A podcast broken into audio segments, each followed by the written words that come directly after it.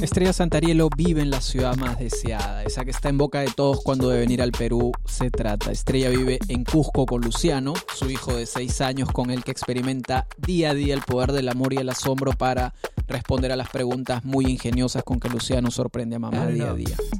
Antes de conocer la terapia breve, centrada en soluciones a través de un video en YouTube, buscando cómo ayudar a una familia, Estrella desarrollaba un trabajo principalmente intuitivo que entraba en tensión y conflicto con todo lo que ella había aprendido en la Universidad Andina del Cusco.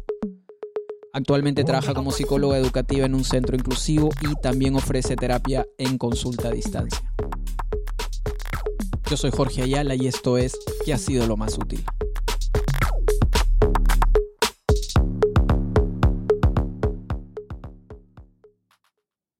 Ok, Estrella, cuéntame qué ha sido lo más útil esta semana para ti.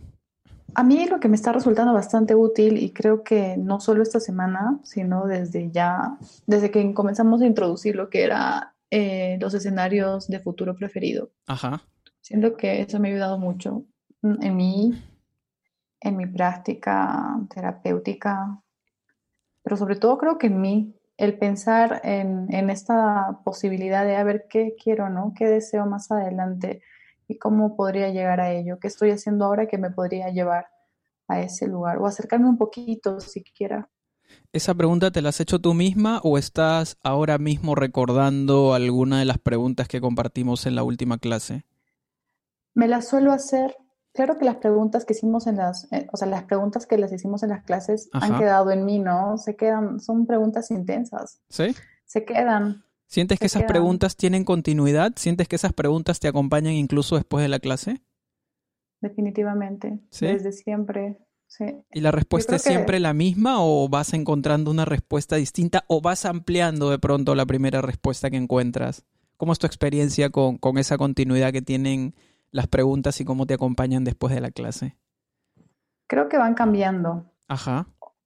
Van cambiando. Es como que van tomando otra forma. Algunas se vuelven más consistentes, ¿no? Las respuestas. Y hay otras que me sigo preguntando.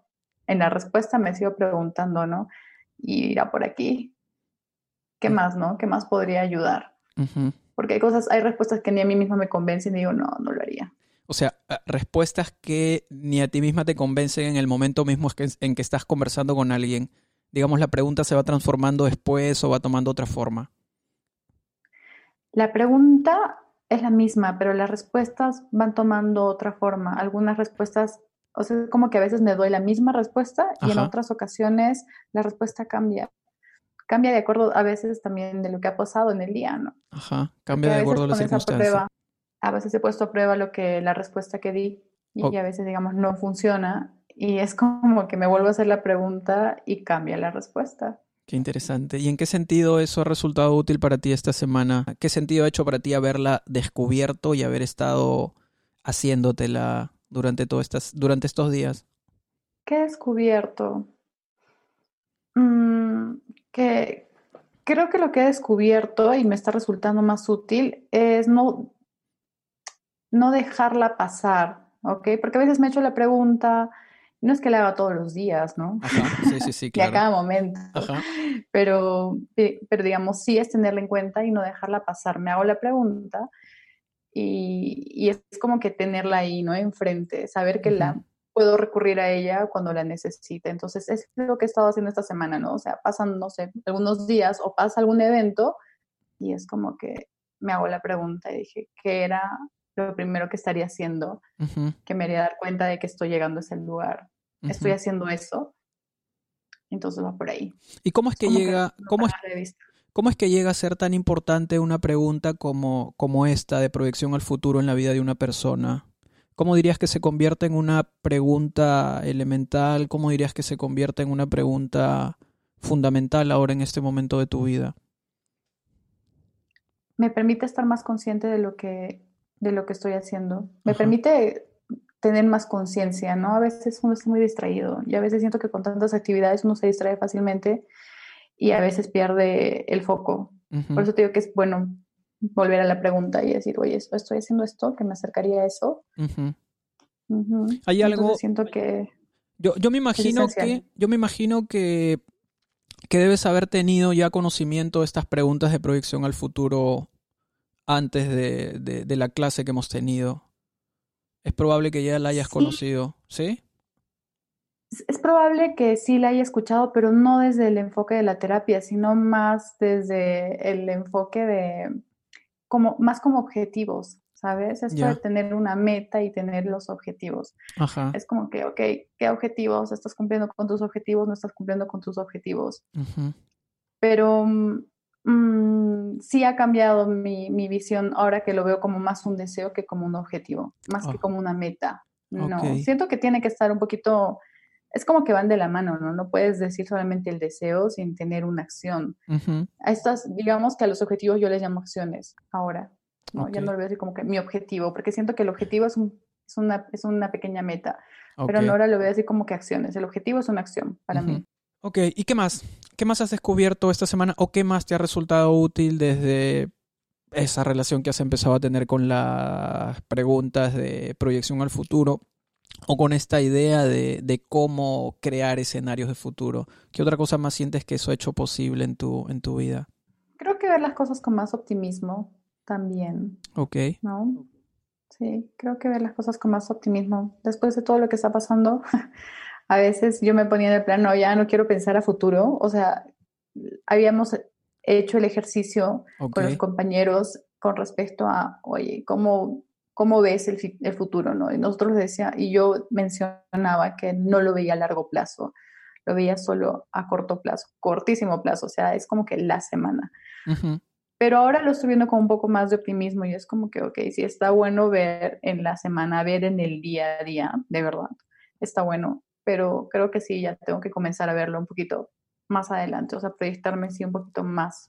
Okay. Ver el futuro a más largo plazo. ¿Te sedujo en algún momento el pesimismo? ¿En algún momento de estos cuatro meses que llevamos de, de confinamiento? ¿Te, te sedujo en algún momento el pesimismo? ¿Te sedujo pensar de pronto te sedujo no querer pensar en el futuro o tener de pronto alguna suerte de, distancia? Eh, me sedujo a no hacer planes, o sea, no hacer planes, así definitivamente es como que no hacer planes porque no saber en qué tiempo lo iba a hacer, ¿no? Entonces me enfoqué más a corto plazo por ello. Sí. Mm, y hoy, y digamos, y, y, tener un poco más de optimismo, ¿qué, qué, qué diferencia hace? Esto de poder ver, oye, no, ya está bueno pensar en el día a día, pero quiero comenzar a pensar en el futuro, ¿no? O sea, en algo más grande, en algo más lejano. Ok, si notas que hay diferencia entre pensar en el día a día, o sea, entre estar pensando en el día a día y de pronto pasar a pensar en un poquito más a mediano o un poco más de largo plazo. Sí. ¿Sí? Sí, sí, definitivamente. Porque siento que de alguna manera puedes dibujar mejor el camino que puedes, eh, estos pasitos, ¿no? Estas acciones, lo le llaman objetivos, que yo lo veo así, que lo, como que lo puedes dibujar de mejor manera. ¿Qué ves ahora en el papel? Así llegues o no, ¿no? ¿Qué, cosas que no veías antes estás empezando a chequear ahí en el dibujo? ¿Qué cosas que no habías visto antes de pronto empiezan a aparecer en ese dibujo? Son, son viajes, la verdad. Por eso es que decía, debo, decir esto. Pero lo primero que se me viene a la cabeza son viajes. ¿Sí? Son, es, sí, es lo primero que se me vino a la cabeza, si tengo que ser honesta. Lo primero que se me vino a la cabeza fueron viajes. La idea de, de viajar y, y, llevar a mi hijo de viaje, llevar a mi mamá de viaje, porque son cosas que no he hecho muy a menudo con ellos. Ajá. Y llega esta situación y digo, ¿y ahora cuándo voy a viajar? Entonces, una de las primeras cosas que quiero hacer es poder viajar con ellos, con mi mamá y con mi hijo. ¿Que es algo que, no habías hecho nunca o es algo que has dejado de hacer? Eh, ¿Recuerdas cuándo fue la última vez? Yo con mi mamá y con mi hijo nunca. Nunca. Con mi mamá nunca. Con mi mamá he viajado, con mi hijo he viajado, pero yo y mi mamá y mi hijo nunca. Y es algo que me gustaría hacer. ¿Sí? ¿Ya has pensado dónde? Comencé a pensar en un lugar cercano. Ya. Como que ir a Colombia o a Bolivia por último, te juro. Es como que algún lugar muy cercano aquí donde podamos estar pues relativamente cerca en caso pase algo. Y has tenido, en caso pase, en caso se acabe el mundo, así se abra la tierra y... En, caso no se invadan los extraterrestres. Oye, ¿ya has podido compartir este deseo con Luciano o con tu mamá ya? ¿Están enterados ellos, eh, ella, de que... De que... Lo manifesté antes de que pase lo de la pandemia. Ya lo veníamos como que planificando, ¿sabes? ¿Ah, sí? sí, ya lo, yo se lo dije a mi mamá, mamá, me gustaría viajar y quisiera ir contigo y con Luciano. Ay, así, genial. Este año. Ok, y has reactualizado ese deseo ahora mismo. Sí, es definitivamente es algo que quisiera hacer. Oye, ¿y hay algo, tú ya tenías de alguna manera cierta, cierto contacto con la terapia breve centrada en soluciones, pero claro, habías tenido contacto con cursos que de pronto no te habían expuesto como te está exponiendo ahora, como te estás exponiendo, como te está exponiendo ahora todas las clases semanales en las que tenemos contacto y tenemos eh, desarrollo, um, digamos, con más continuidad, de manera más intensiva. ¿Eso ha hecho alguna diferencia para ti? Sí, definitivamente ha hecho una diferencia. ¿Sí? De hecho que sí, porque siento que ahora, eh, como yo te dije desde el inicio, siento que la terapia breve requiere un cambio de mentalidad, o sea, requiere realmente ver las cosas de una manera distinta, ver a las personas de una manera distinta, verme a mí misma de una manera distinta. ¿Y la práctica, tú crees que te permite eso? ¿La práctica te permite poder, eh, digamos, poner en evidencia ese cambio de mentalidad? ¿O qué es lo que has descubierto que resulta más útil para poner en evidencia ese cambio de mentalidad?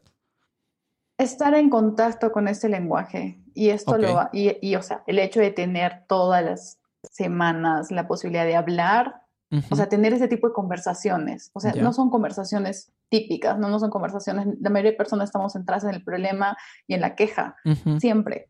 Entonces, obviamente, tomar esos sorbos de agua fresca y de solución y de, sorbos de, agua fresca. potencialidad en las personas es diferente. Es diferente. ¿Y te has podido conectar también con tus propios recursos y te has podido conectar también con, con tu propio potencial?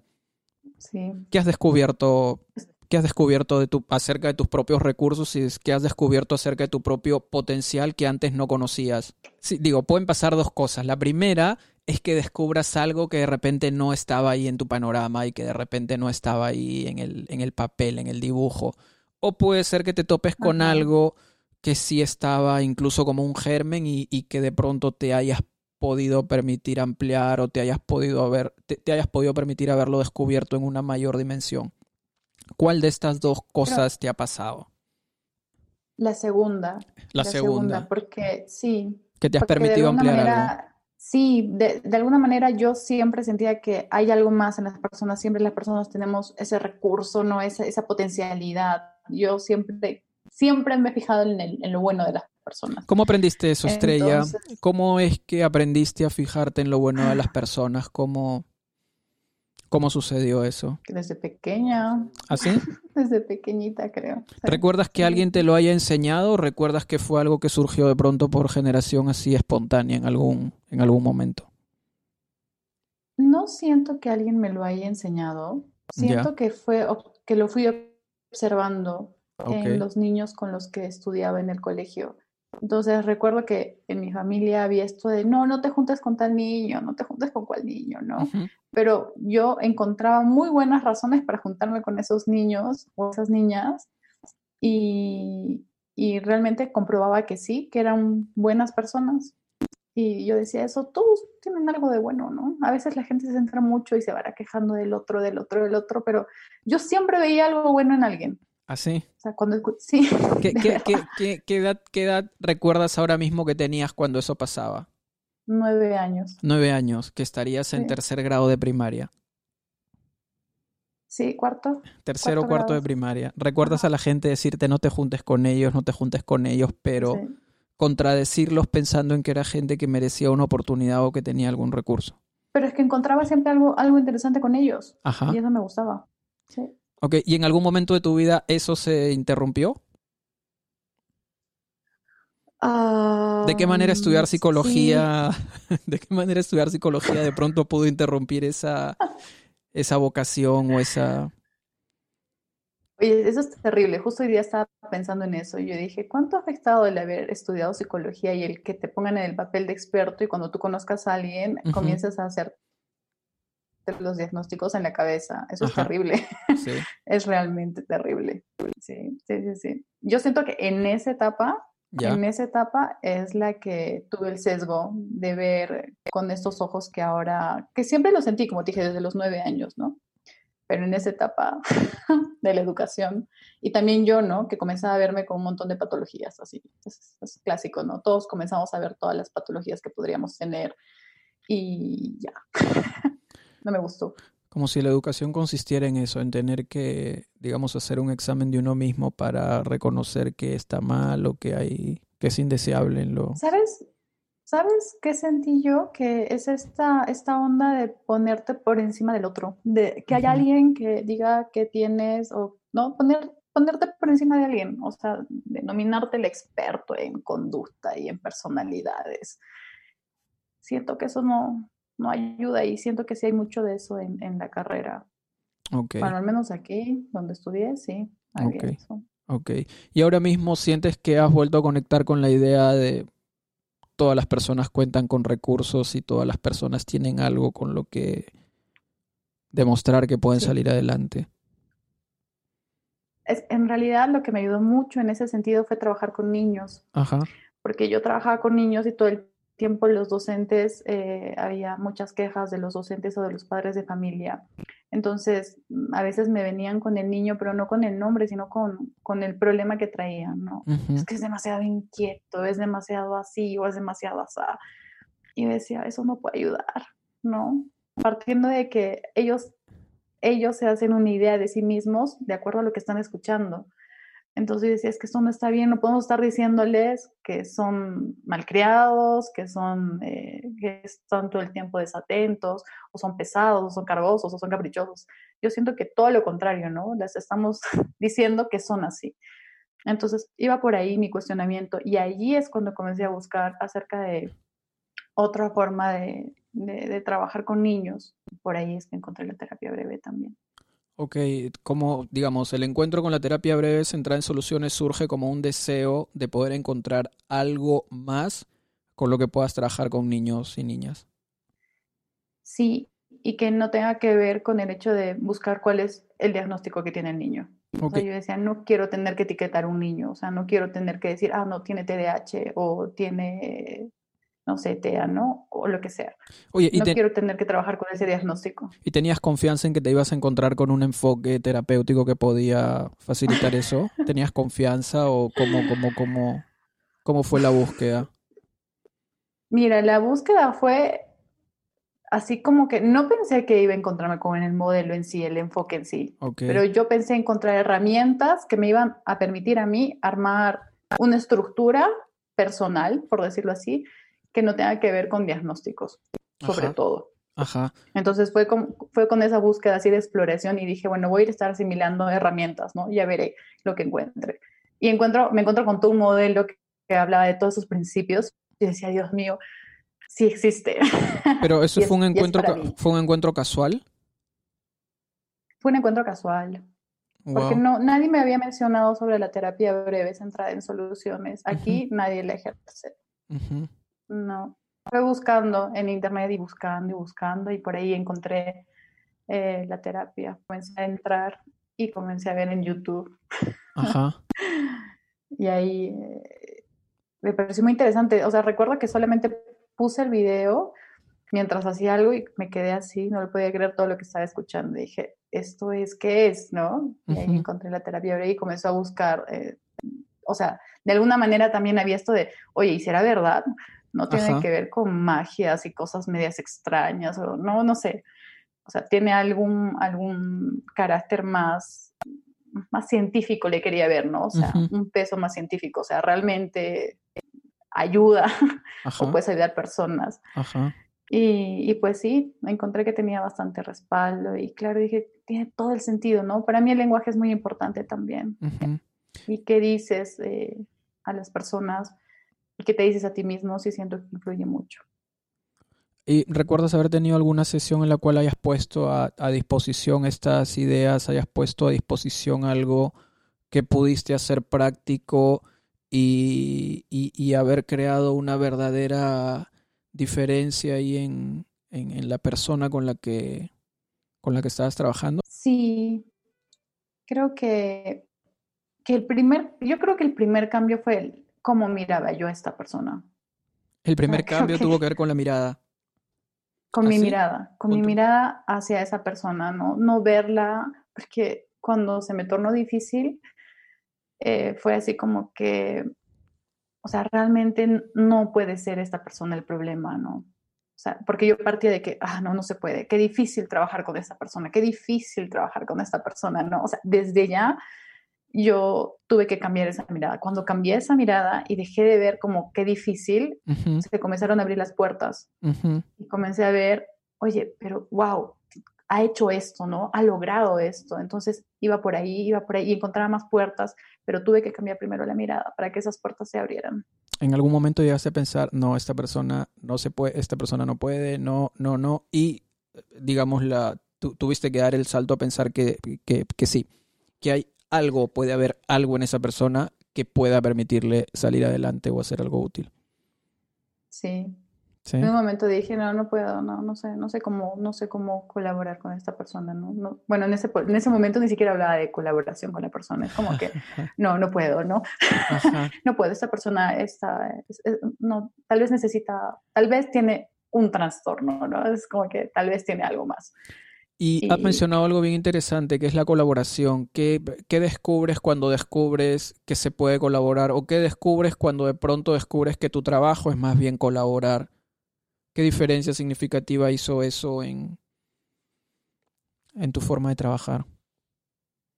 Me gusta, esto ha ido también cambiando, porque al inicio yo decía, sí, colaboras con la persona, de alguna manera tienes un trato más, eh, más horizontal, ¿no? O sea, no, no, estás por encima de él y por lo tanto tampoco me sentía tan responsable, ¿sabes?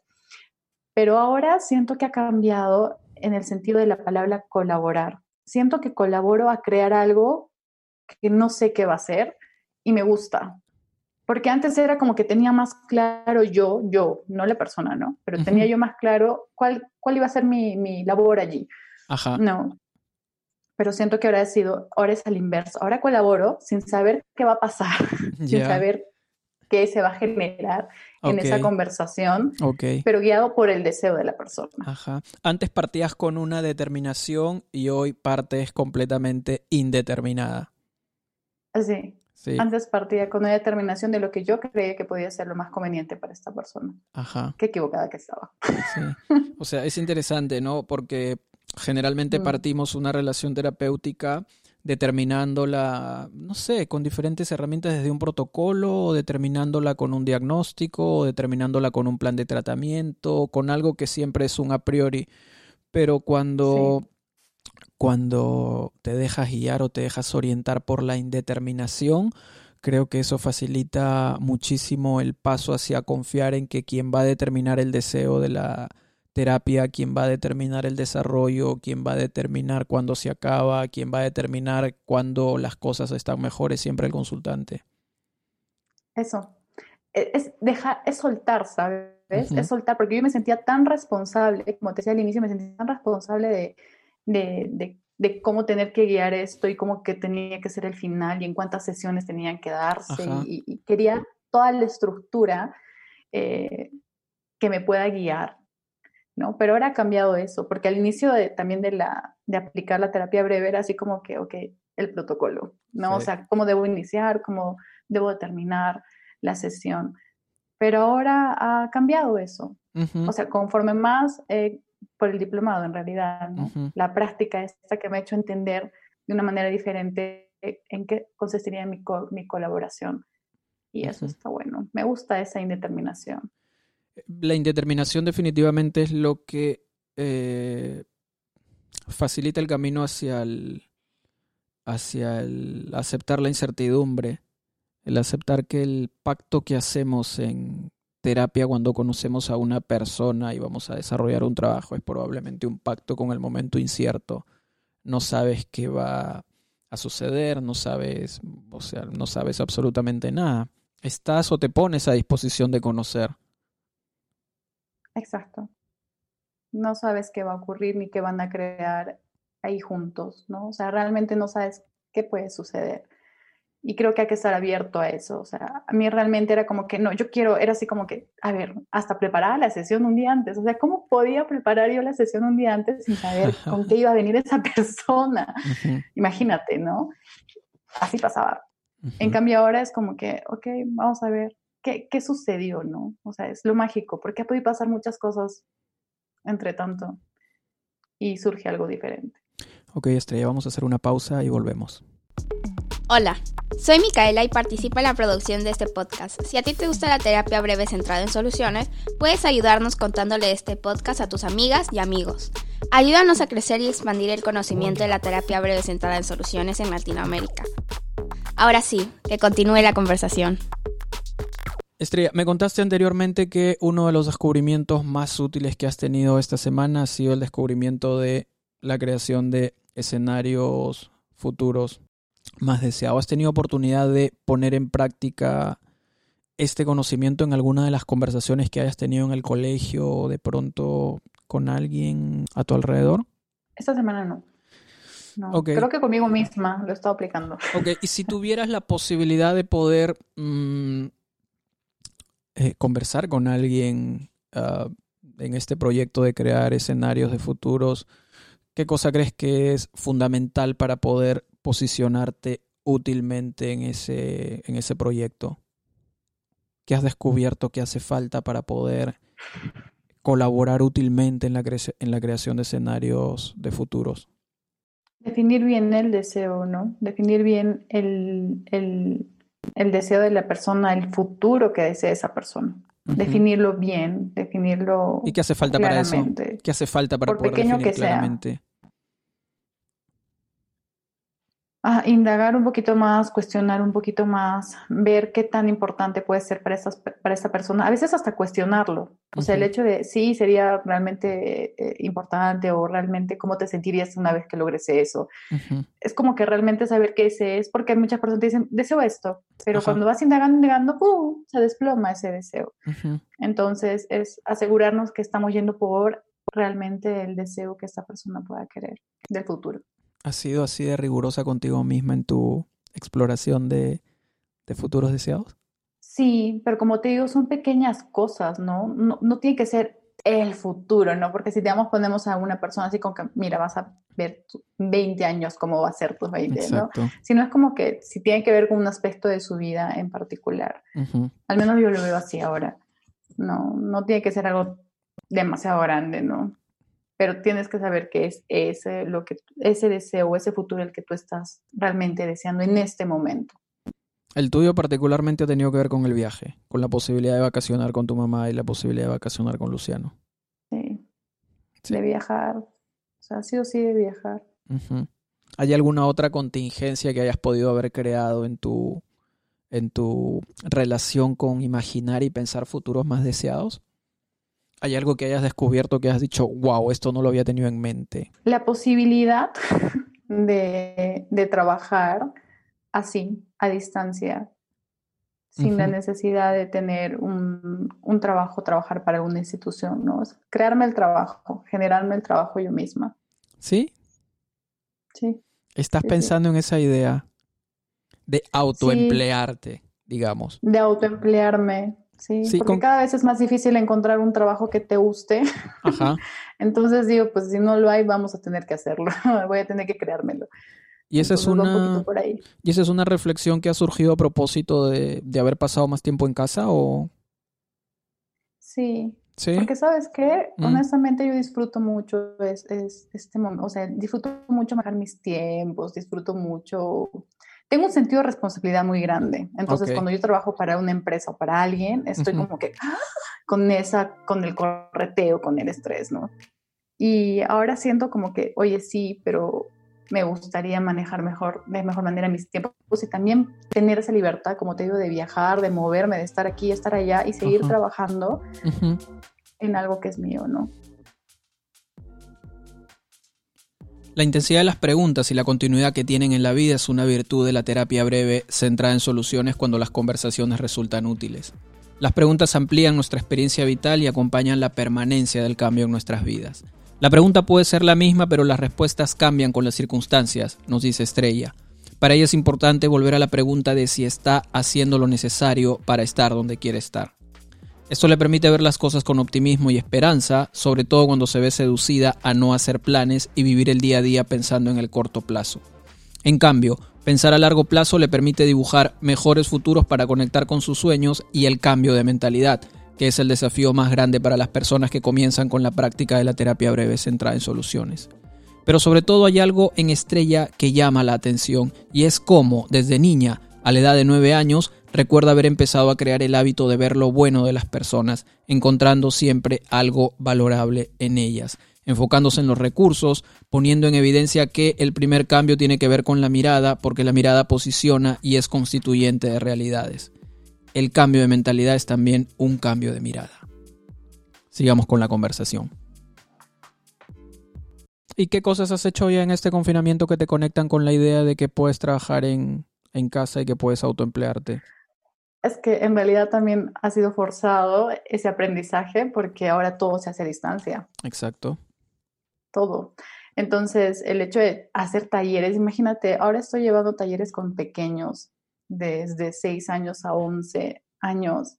Ya. Y para mí era muy sencillo trabajar con ellos en contacto, ¿no? Físicamente. Siempre me, me divertí, me ha hecho muy sencillo.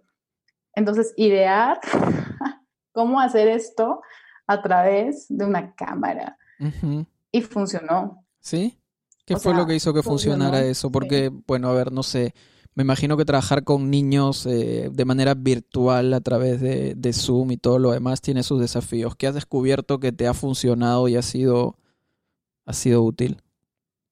Eh, divertirme mucho, o sea, realmente que esa actividad también sea entretenida para mí. Ok. Sí, eso, eso es vital, así como que divertirme mucho. Usar menos palabras también. ¿Usar menos palabras? Y a través de... Sí, menos es más con los pequeños, o sea, eh, usar, em, por ejemplo, el tiempo que voy a emplear tiene que ser realmente el tiempo que necesito emplear con ellos. O sea, yo me decían, mira, una hora. Le dije, no, una hora no. Denme, denme 25 minutos, ¿ok? Que es el tiempo que yo necesito para trabajar esto con ellos. Más tiempo es tenerlos ahí en mano. Wow, o sea, has reducido el tiempo. Eh, he reducido el tiempo. Wow, porque a veces uno piensa que es un, a veces uno piensa que es un obsequio que te den más tiempo. Sí. Uno piensa que mientras más tiempo, mucho este mejor. Caso, con los niños de 11 años, ya. y, son poquísimos, son siete niños, los, de, los de sexto grado, con ellos sí me falta el tiempo, porque ellos, digamos, sí tienen, o sea, con ellos puedo igual hablar más, como nos pasa con el grupo de España, ¿no? Somos menos y a veces podemos indagar un poco más y tienen más cosas que compartir, que contar.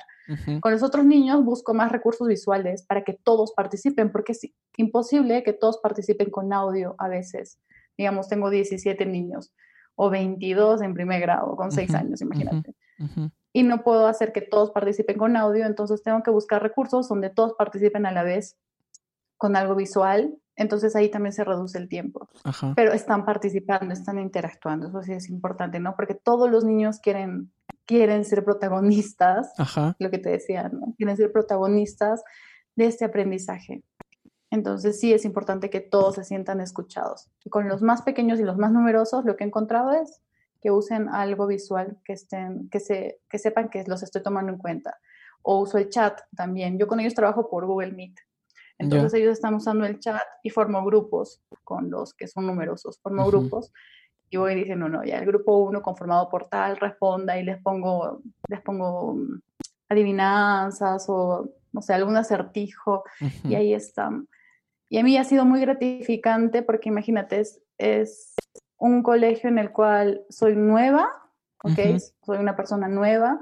El 6 de julio, que fue el Día del Maestro, muchos niños me felicitaron como maestra, me dijeron que era su clase favorita. Y yo estaba así como, no lo puedo creer, ¿no? O sea, porque uno, ni soy maestra, Ajá. ¿ok? Y tengo muy poco tiempo de trabajar con ellos. Sí. Y que ellos se sientan tan motivados y me dicen, muchos papás me dicen, la única clase, clase que quiere entrar es con usted. Imagínate. Oye, ¿y tú crees que, tú crees que ese sentimiento eh, y esa relación mm, tiene que ver con la idea de que te posicionaste situándolos como protagonistas a ellos, sino situándote tú como la protagonista. Sí, en eso también me ayudó la terapia. Breves de soluciones. Sí, esa mirada de ellos tienen que ser los que tienen que brillar. Ajá. Ellos tienen que experimentar, ellos tienen que ser los protagonistas de esto que quiero hacer. Por eso es que yo también me divierto, ¿no? Yo digo, o sea, yo tengo que divertir, yo tengo que disfrutar esto también que hago. Y, y obviamente también tengo que ver que ellos estén disfrutándolo. Y lo disfrutan mucho. Eso es, sí, la terapia ayudó mucho en eso. Hay niños que se conectan, profe, no me pude conectar, ok, quédate conectado y así los tengo, ¿no? O sea, muy activo. Por eso también digo que tiene que ser corto el tiempo, pero de mejor, o sea, más sentido para ellos. O sea, porque es difícil poder transmitir en una cámara. Ok. Ok, pero tienen que de alguna manera sentir esa emoción, ¿no? Yo quiero que se diviertan, yo quiero que ellos puedan experimentar y que algo puedan llevarse. Es lo que, ¿sabes qué me ayudó mucho también? Mm. Ahora que recuerdo, el curso de, de, de terapia con niños y algo que se me quedó muy clavado en la cabeza, muy marcado, es el hecho de que, oye, si tú los vas a sacar de su casa, los vas a sacar de lo que están haciendo, de lo que están disfrutando hacer, tiene que valer la pena. Entonces yo también decía, si van a estar sentados frente a la computadora, ok, pudiendo, porque no es un curso obligatorio, Juan, no es un curso obligatorio, pudiendo ellos estar en, en, su casa, ¿no? O sea, pues, pueden tomarlo como el recreo, ok, tiene que valer la pena que ellos estén conmigo conectados, porque no es obligatorio el curso. Y sí es muy gratificante ver que tengo pues 90% de asistencia de niños, ¿no? Hay unos que sí no asisten y nunca asistieron, la verdad. Tal vez si asistieran. O sea, ese, ese, 10% que no asiste es un 10% que nunca estuvo. Sí, hay varios niños que nunca vi. Ajá. lo veo en la lista y digo, oye, pero ese niño nunca asistió. Es interesante esto que estás señalando acerca de que, claro, si un niño va a dejar su casa, si un niño se va a mover y si un niño va a a, qué sé yo, abandonar mucho de las, muchas de las, no sé, lo, de, lo difícil que puede ser ir a una terapia. Claro, es responsabilidad de uno hacer que para el niño o la niña esa experiencia valga realmente la pena. ¿Verdad? Que la experiencia de estar en terapia y la experiencia de estar en consulta sea una experiencia realmente agradable, que sea una experiencia que realmente puedan disfrutar, que sea una experiencia en la cual realmente puedan sentir que están en conexión con alguien que se interesa por él o se interesa por ella y crees que pasa siempre, crees que siempre que un niño va a una consulta ocurre eso, que lo disfruta, que siente que valió la pena la experiencia, ¿qué, sabes de eso? Para mí es un poco difícil ponerme en esa situación porque, digamos, no he tenido la oportunidad de asistir a una terapia con niños, ¿ok? Donde veo cómo actúa otro terapeuta. Eh, porque desde siempre, desde que empecé a trabajar con niños, yo ya era mamá y de alguna manera me di cuenta que un gran recurso era el juego, interesarte en lo que a los niños les interesa. Eso aprendí con mi hijo, Antes de la terapia breve. Entonces, desde siempre si te contarían mis niñas de, las pequeñitas, era como que, ¡Ah! la psicóloga, era así como que, vamos a pasarla bien con ella. Sí. Em, entonces, siempre fue así, ¿ok? Siempre fue ese momento de disfrute para ellas. Y claro, después de conocer lo de la terapia, fue como que sí, ¿ves? O sea, realmente iba por ahí, ¿no? Va por ahí, va por ahí, va por ahí, va por ahí. Ahora, no sé cómo lo manejen otros terapeutas. Te hacía esa pregunta porque, no sé, a veces los propios niños son los que te informan de eso, te van contando, ¿no? Exacto. Lo que yo sí he notado, por ejemplo, es con los papás. Cuando los papás vienen a consulta y es como que, siéntate de esta manera. Oye, escucha pues, están ahí como que generando más presión en el niño y, yo le digo, tranquila, que, tranquilos, yo le digo que estamos conversando bien, estamos bien. Y casi siempre los niños han pedido que los papás salgan. o sea, cuando, cuando a veces sucede al revés, ¿no? O sea, porque a veces cuando son pequeños, no, que se quede mi mamá o que se quede mi papá. Pero de verdad, a mí me ha pasado que en la segunda sesión, no, que mamá se vaya o mi papá se vaya. Así. Ah, porque sienten que son más ellos, ¿no? Y creo que hay que permitirles ser ellos. Sí, que se tome la libertad de decidir. Eh, todo pasa finalmente por tomarse en serio también lo que dicen los niños y las niñas, porque usualmente es como que no, no tienen mucha... Eh, no se les otorga a los niños y a las niñas la posibilidad de poder tomar el control en la consulta y, decidir cómo moverse y cómo...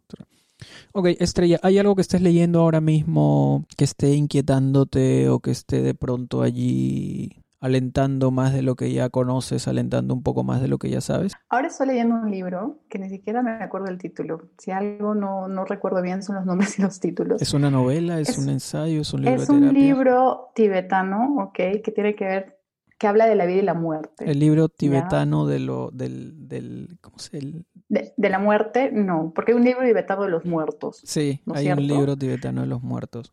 Ya no, por acá lo voy a encontrar el título. No, ese no, no, no lo estoy leyendo, pero hacen referencia, yo ni sabía que existía un libro tibetano de los muertos, pero este libro hace referencia. Yo estuve a punto de traérmelo de México, pero no me entró en la maleta. Sí, es, bueno, este es el libro tibetano, aquí lo tengo, lo tengo virtual, es el libro tibetano de la vida y la muerte de Sogyal Rinpoche. Creo que ese es el que me iba a traer o no. Sí, no sé, son como, son 474 páginas y la verdad es que voy recién como en las 60 pero está muy interesante. ¿Sabes qué me gustó mucho de lo último que estuve leyendo? Es que decía que a las personas no se les enseña sobre el sentido de la muerte, porque por lo tanto mucha gente no tiene sentido de la vida, ¿no? Porque hablaba un poquito por ahí a explicar esto de que, claro, hay mucha gente que no, no, no, su vida no tiene sentido porque para ellos tampoco tiene sentido la muerte y sobre todo, sobre todo hablaba sobre Occidente y cómo se veía la muerte en Occidente. Y claro que es cierto, no mucha gente ni habla de la muerte y yo siento que sí es importante hablar de la muerte porque eso también nos hace eh, más conscientes de nuestro paso por la vida.